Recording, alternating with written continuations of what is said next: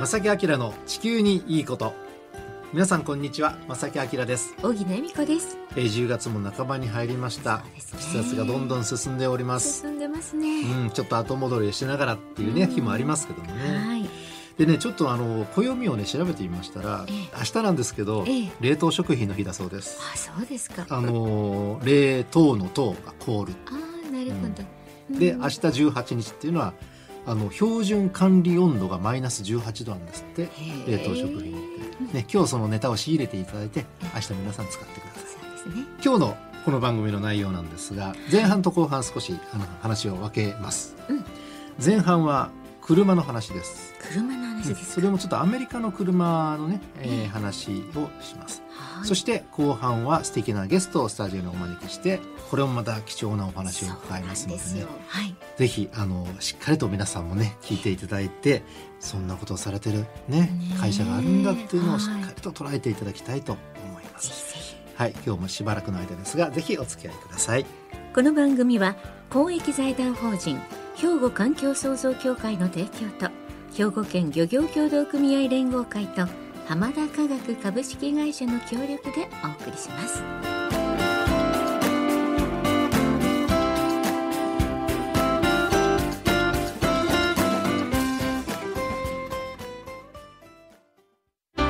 兵庫環境創造協会は地球環境の創造と保全に取り組み今年で創立50周年。今年兵庫カーボンニュートラルセンターを設置し脱炭素社会のさらなる推進に取り組んでいきます。皆様と共に時代につなぐ環境適合型社会の実現を目指して兵庫環境創造協会。瀬戸内海日本海という広大な水産地を持つ兵庫県。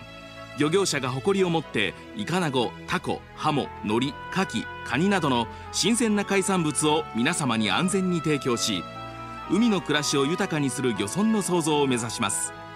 兵庫県漁業協同組合連合会。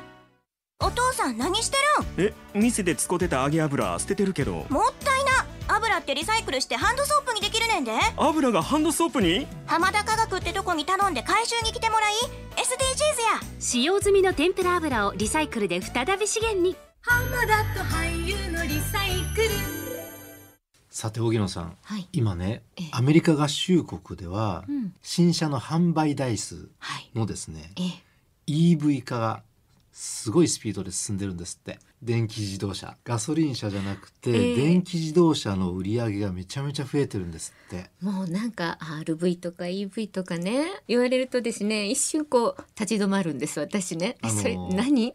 電動自転自動車。電ね。電気自動車ね、あ電気自動車、はい。い、やでもそうでしょうね。うん。世界的にどんどんなんかそういうのが進んでるなっていう気がします。ね、ええあのニュースでもたまに飛び込んできますよね。はい2022年の第一四半期ですから、えー、と2022年の1月2月3月はい。のアメリカにおける新車登録台数の割合を見ますとええ。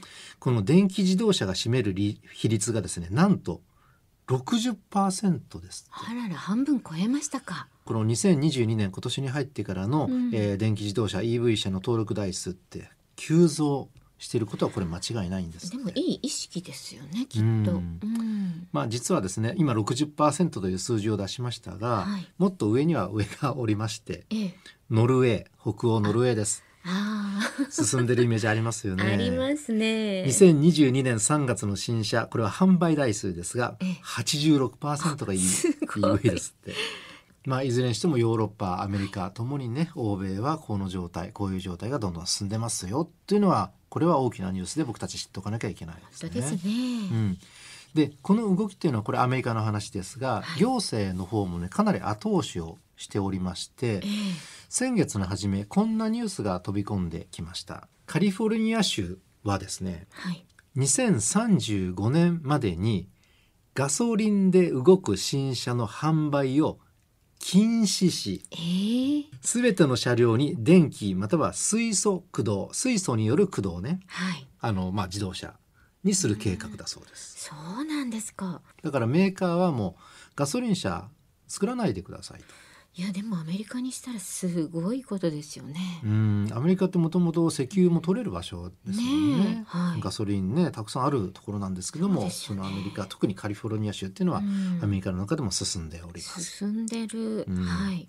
さらに他の17の州はこのカリフォルニア州の計画に従っていくという流れが今あるんだそううです。素晴らしい。だからカリフォルニアだけではないということですよね。ねもちろんね中にはそのちょっと二の足を踏んでる州もあるんですって。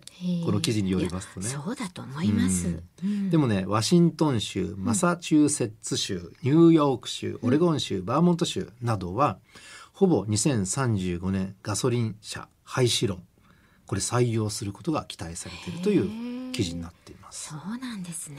うーんさあ問題はに素日本ですい。や本当なんか日本はどうなんですか？なんかイメージとしてはそこまでいってないんじゃないかっていうイメージがありますよねちょ。っとね。実はね日本も目標はかなり高く設定しております、菅元総理が2020年10月に2050年にカーボンニュートラルを実現すると宣言しましたしましたしました。うんはい。でこれを受けまして、えー経済産業省が策定した2050年カーボンニュートラルに伴うグリーン成長戦略というのがあるんですが、うん。2035年までに乗用車の新車販売で電動車100%を実現するという方針が掲げられております。あら素晴らしいじゃないですか。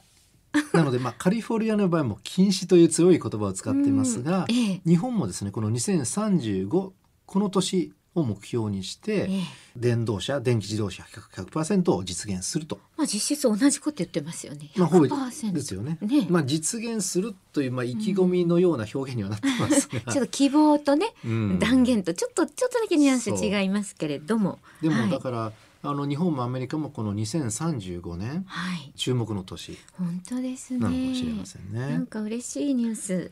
でその日本のですね新車販売の状況をねざっとあのご紹介しますと2022年の第2四半期ですから4月から6月今年の4月から6月の、まあ、EV 車およびあのハイブリッドなどの PHV 車って言いますが、ハイブリッド車とかねこの新車販売の比率って全体の販売台数の約3.3%うん、でこれは実は過去最高なんですって。うんすごいですね。で前年2021年と比較するとおよそ2倍の伸びを見せている。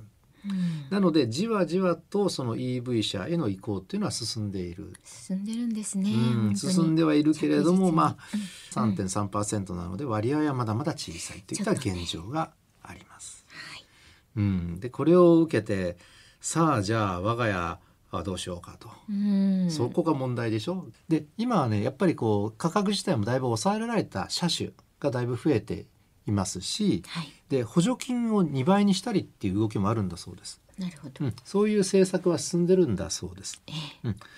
まあ、そろそろやっぱり我が家もって考える時期に来てるのかなという。あとはもちろんね 車に依存する生活をどうしようかなっていうのを考えるタイミングでももちろんあるんでねここは車じゃなくてちょっと歩くかいや自転車か荷物多いから今日は車かとかねそういうことを考えるのはやっぱり今しなければいけないことなのかもしれないですね。まあいずれにしてもこれから選ぶ車はもう間違いなく電気自動車の方向だという今日のお話でした。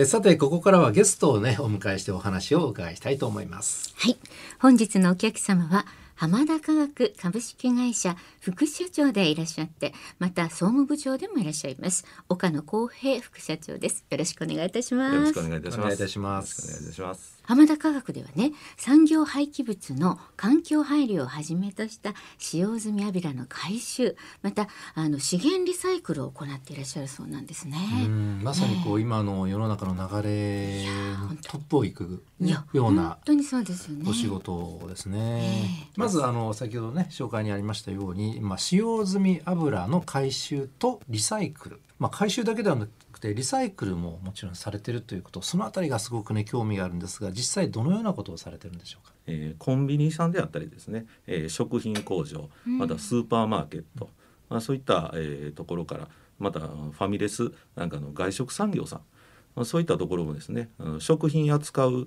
えー、全てのお店そういったところとかあと工場ですね、そういったところから、えー全部揚げ物した後の油の回収を、えーさせていただきまして、うん。えーそれをあの兵庫県の尼崎市にリサイクル工場ございますので、はい。こちらの方へ、えー持っていきまして再生処理を行った後ですね、えー軽油の代替燃料であったりとか、えー、鶏や豚の餌の原料として、えーリサイクルをさせていただいております。えー軽油の代わりってあのディーゼルエンジンを動かすディーゼルエンジンの代わり、はい、再生処理という言葉が出てきましたが、これはどういう工程になるんですか？全国から、えー回収させていただいている油がありまして、まあ、当社ですねあの回収の拠点が本社の尼崎市を中核としましてですね、はい。えー京都名古屋富山静岡千葉にそれぞれあの拠点がございましてでその各拠点軸にしましてですね同業他社さんからもご協力いただいてであの全国からあの使用済みの油をですね、うん。回収行わせていただいておりまして、うんでその全国から回収された油の方ですねあの非常にさまざまなえー状況で、えー回収されてきます。まあ、それは同じ廃油っていうわけにいかない。いろんな混ざり物があったりしますもんね。そうなんですね、まあ、廃棄物ということですので正常が一定ではないというところが、えーリサイクルの一番難しいところになっております。それとやはり使用済みですので、まあ、中に添加数がそのまま入っていたりとかですね。はい、あとまああのソースなんかもこう炒めた後の油の中に入っていたりとか。あともう時にはあの食材がそのまま混じってたりとかですね。まあありえますよね。ありえますよね。はい。でまたあの置く場所にもよるんですけどもね、はい。やはりあのちゃんと管理がされていないようなところですと、うん。あのゴミであったりとかですね、あとやはりあの害獣の死骸なんかも入っていたりすることがありま大して。変ですね、それね。でまあ、正直そのままではなかなかリサイクルできないうん。状態で入ってくるっていうのが大体主な状況になっておりましそうてでねですすか。まずそういうものをこうど,、うん。どういうふうにこう処理していくんですか？はい、もうそこをですね、はい。人の力で分別するという作業がどうしても大変必要になってきまして、うん。あの同一正常のものであればですね、うん。あの機械化っていうのが非常に早く進むんですけども、あのいろんなものが入っておりますので、うん。まずこれが使えるのか、うん。使えないのか、うん。そういったものを仕分けするっていう分別するっていうのがですね、うん。どうしても人の手でないとできない。あそうなんですね。というところにですねやはりこの廃棄物業界の機械化がなかなか進まないっていうところがありまして、まあ、当社もご多分にもずれ漏れずなんですけども、いやでもその分やっぱり手間もかかるし当然ねぶっちゃけた話人件費もかかるいしや本当なにかなか大変なところですね。大変でしょうね。想像するに。まずその人海戦術でそういうまあ、はい。分別というのかな、はい。して、はい。でどういう過程があるんですか？でその後はは熱を加えまして、まず水分を飛ばしましてですね、でまあ、油の中に入っている水分飛ばしまして、うん。でさらにあのタンクの中で静かに置いておくんですね。うん。それも熱をかけながらすることによって油の中に含まれている不純物とうん。油自体とを分けましてですね、うん。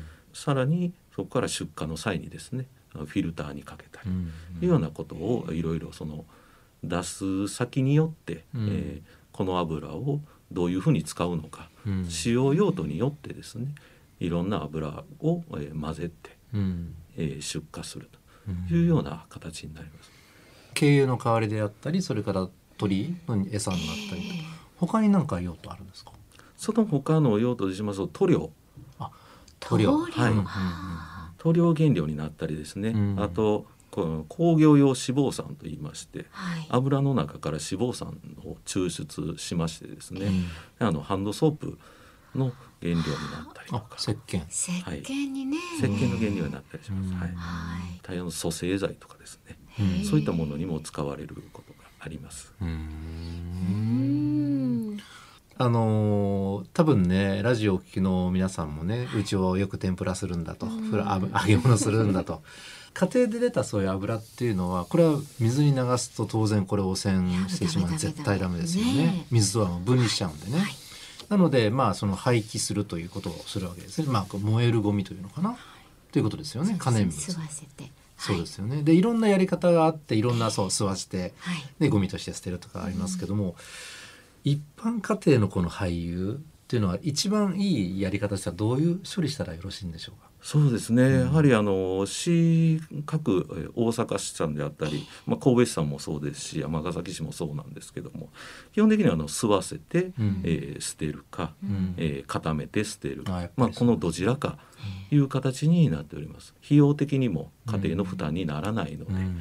で紙に吸わせて、えー液体が、えー飛び散らないようにうんして出してほしいというのが、えー市の、えー清掃局さんの方が出されている状況なんですけども、これ実はこれあのご家庭の使用済み油もリサイクル、えーもちろんできましてですね、はい。あの子どもたちもですねこのようなこうリサイクルのねそういう場に、えー行ってね何かするっていうのはすごくいいこといい体験かなと思うんですけど、ね。なんかイベントとか企画されてるんですか？10月は食品ロス削減月間ということで今月10月23日の日曜日にですね、はい。はい。大阪のカンテレ扇町スクエアで、えー開催されます食品ロスゼロ SDGs アクションという小中学生対象にしたイベントに参加させていただきまあす。そうなんですね。でこの場では、えー主にどういうことをされるんですか？はい、はい。えーいろんな、えーステージやワークショップございまして、はい。えー弊社といたしましては俳優から作るキャンドルを、あえーーイベ ワークショップで、うん。えー開催させていただきます。素敵ですね。うん。それはあの子供でもできる？はい、ただちょっと熱を使いますのでえーこちらのうん弊社のですね、ええ。ーイベントの担当の者が、えーご一緒に作らせていただきまして、うん。えー危険のないようにはさせていただきます。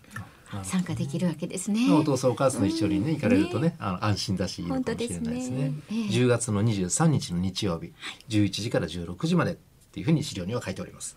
カンテレ扇町スクエア。はい。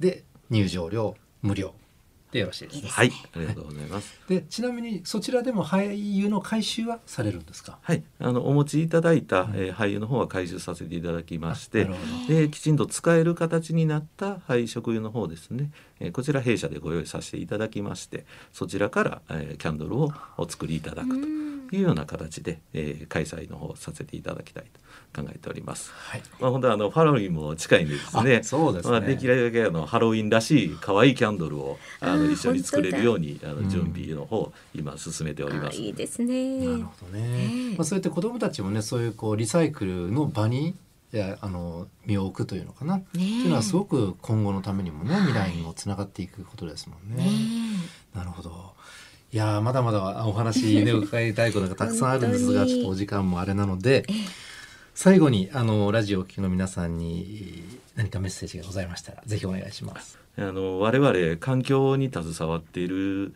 人間はですねなかなかあの目に見える結果が、えー出てこない形で、えーやっておりますけども、本当にあの現場あの人間からですねあのみんな一丸となってやらせていただいております。本当にあの見ず知らずのあの人のためになるっていうことをですね環境の取り組みっていう我々だけでなく業界全体がそういうふうに取り組んでおりますので、ある意味ヒーローだと思ってるんですね、うん。見ず知らずの人のために頑張ってやっている、ねこういったあの環境に携わる方が、えーみんなヒーローになれるようなうん。形のですね、えー環境への取り組みっていうのを、えー皆さんにもご協力いただいてもっと進めていただければなと考えておりますのでまたご協力よろしくお願いいたします。本当にありがとうございますこういうお仕事を地道にされる、あのね会社があるということも皆さんぜひ知っておいていただきたいそうですね。はい。